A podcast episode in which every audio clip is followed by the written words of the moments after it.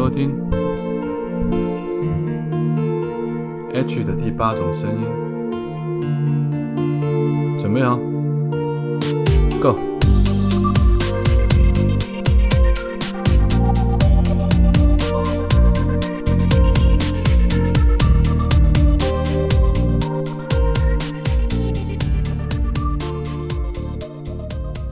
欢迎再度收听 H 的第八种声音。早安、午安、晚安。不知道你人在哪里，不知道你现在所处的地方现在几点，所以我们用三种不同的时间问候语来跟你打声招呼。你好，希望你能够拥有美好的一天，或者是一个灿烂的夜晚。今天下午按照惯例，我又去上了电视节目的通告，然后也是按照惯例，在通告里面总是不时的会去听到很多。不一样的人，不一样的生活背景，来自不一样的原生家庭所产生的不一样的故事。有时候把它当做是一个工作，但其实有时候都在体验人生。嗯，我在上电视这么多年以来，将近十五年左右，我大概只有在电视上听过一个来宾的故事，让我想起我的母亲，然后我在现场。不小心哭了出来，以至于我无法讲任何的评论或下任何的给任何的意见之类的。当然，随着年纪、随着时间的流逝，我再也不会那样失态，因为毕竟那是一个工作，我觉得那样非常的不专业。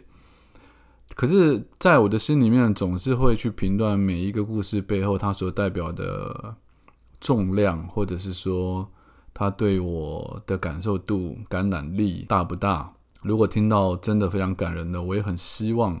能够分享给我身边的朋友，或者是像现在有 podcast 就会想分享给你们。那我今天听到的一个爱情故事，也不能算是爱情故事，应该是一个结婚的契机。有一位来宾，他们大概是五十几岁了，然后在今年确定了结婚。他们已经交往了六七年，而他们是在很年轻、很年轻的时候就认识了。纠缠了几十年的感情，在后来交往了六年之后的今年年初，他们才决定要结婚。那原因是什么呢？大家当然就会很好奇了。因为其实到了一定的年纪，很多人都会认为说，啊，到了这年纪，其实结婚就只是一张纸、一张证书而已。可是这来宾当然他会提到所谓的呃权利义务的问题啊，比如说呃急救该不该放弃啊，或者是签字啊，或者财产的归属啊，他们当然会去考虑到这些比较俗世间的一些问题，所以去做结婚这个决定跟这些东西是脱不了关系的。然而他们讲到了一个小故事，我觉得听起来让我觉得很很有感触。就是他们有一个很老的朋友，九十几岁的老朋友，是一位男性。那这位男性的老朋友呢，已经结婚了，有一个小他二十岁左右，大概七十几岁的太太，就两个是老夫老妻的，结婚几十年了。可是这位太太呢，已经有失智症的状态。但是不管是在什么情况下，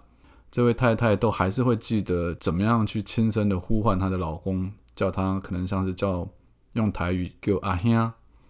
啊，然后这位先生就会过去用很温柔的声音去抚摸他的头发，然后拍拍他的背，然后温柔的态度就很像一如他们刚开始初恋的时候。虽然我不知道他们初恋的时候是什么样子的情景，但依照这位来宾的描述，这位老夫妻这对老夫妻他们的感情就是那么的好，以至于。当这位来宾跟她的男朋友的那个时候还是男朋友，就是去拜访这对老夫妻的时候，当他看着他们，呃，有时候这个失智的老婆婆，她会听到外面有人可能经过，她就会怕说是谁谁谁没有钱吃饭，她就想要拿东西出去给人家吃，因为她失智了嘛，所以有很多事情是她幻想出来的。这个时候老先生就会拍拍她。告诉他说：“没关系，我拿钱出去，我会帮他们，呃，买东西喂饱他们，你不用担心。”然后两个人就一样是这样手牵手过了很多日子。那这位来宾，这位上节目的来宾，在描述这一段之后，他接着就说了，在今年年初的时候，这位太太，就是那位老朋友的太太，老太太七十几岁的失智症的老太太过世了。那这位来宾跟他的先生，当然两个人就去。啊，上香去参加他的丧礼，可是，在丧礼上，你可以看到一位九十几岁的老先生，整个人就像泄了气的气球一样，啊，整个人可能完全失去了精神或元气。他悲哀着他的爱人离开他了，他不知道，可能他不知道该如何继续生活下去。当来宾这位上节目的来宾讲到这一段话的时候，他是哭了，他是哽咽着，然后眼眶红了，流了眼泪，拿了卫生纸擦了。因为当他们两个人还没有结婚，就是她跟她的男朋友还没有结婚，虽然已经爱情长跑了六七年，而且也到了五十几岁的这个年纪，可是当他们看到这一对老朋友、老夫妻的太太离开之后，这位老先生形单影只的一个人，独自在灵堂里面守候着。这个女来宾她忽然就说：“她担心的不是她的男朋友如果离开的话，她要怎么活？因为她自己非常的坚强，她总是在照顾着她的家人。她担心的是，如果她自己，因为两个人虽然都五十几岁了，但是他们两个人身上其实都已经得过，有男性已经得过癌症，女生也得过很多重大疾病。”所以其实两个人严格来讲，身体的健康状况都不算太特别的好。所以，呃，女来宾在描述这一段过程的时候，她哭出来的原因是在于，她担心的是，如果自己先走的话，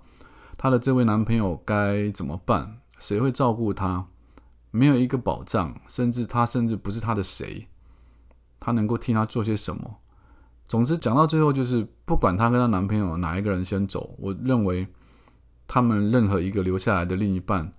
都可能会因为不知道自己的身份为何，而不知道怎么去替对方做更多的事。他在说完这一段话之后，他就描述着，于是他那一天当下，他们参加完那个老太太的丧礼之后的当下，他们两个人就手牵着手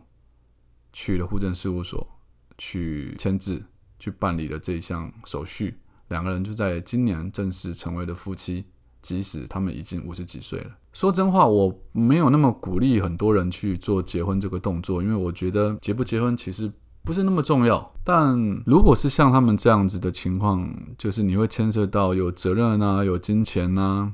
还有你的担心呐，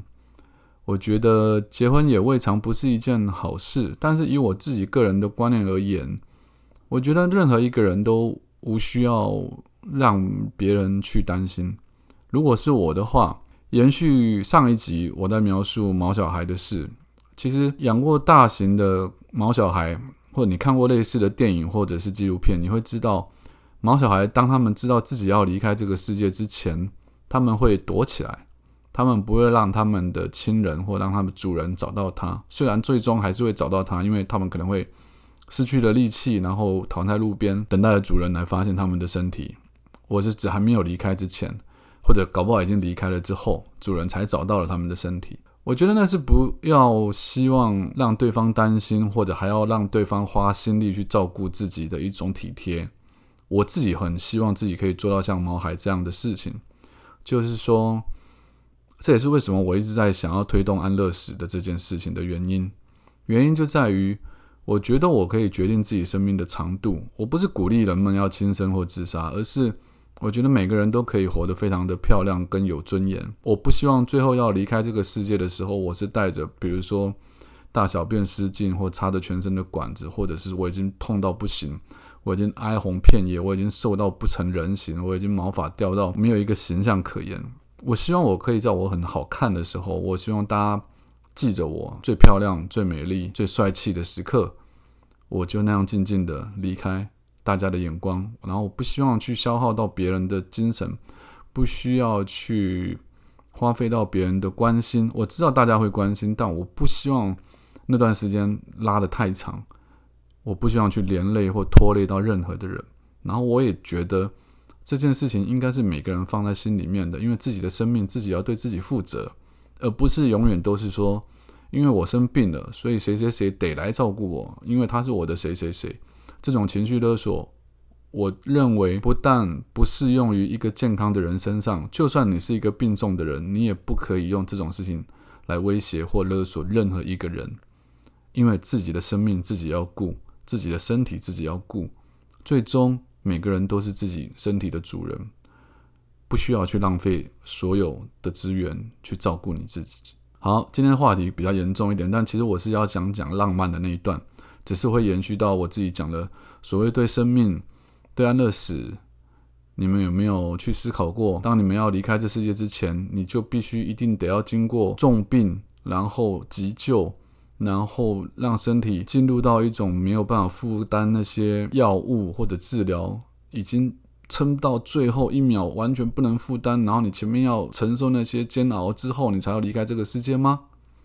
我不是要鼓吹轻生，我再度强调，我不希望听到我 podcast 人是这样子的想法，我我只是想讲。我们要活出每一分每一秒的精彩，但是我绝对不希望我生命的最后的每一分每一秒，让人家觉得看起来像是在拖延，只是这样子。好，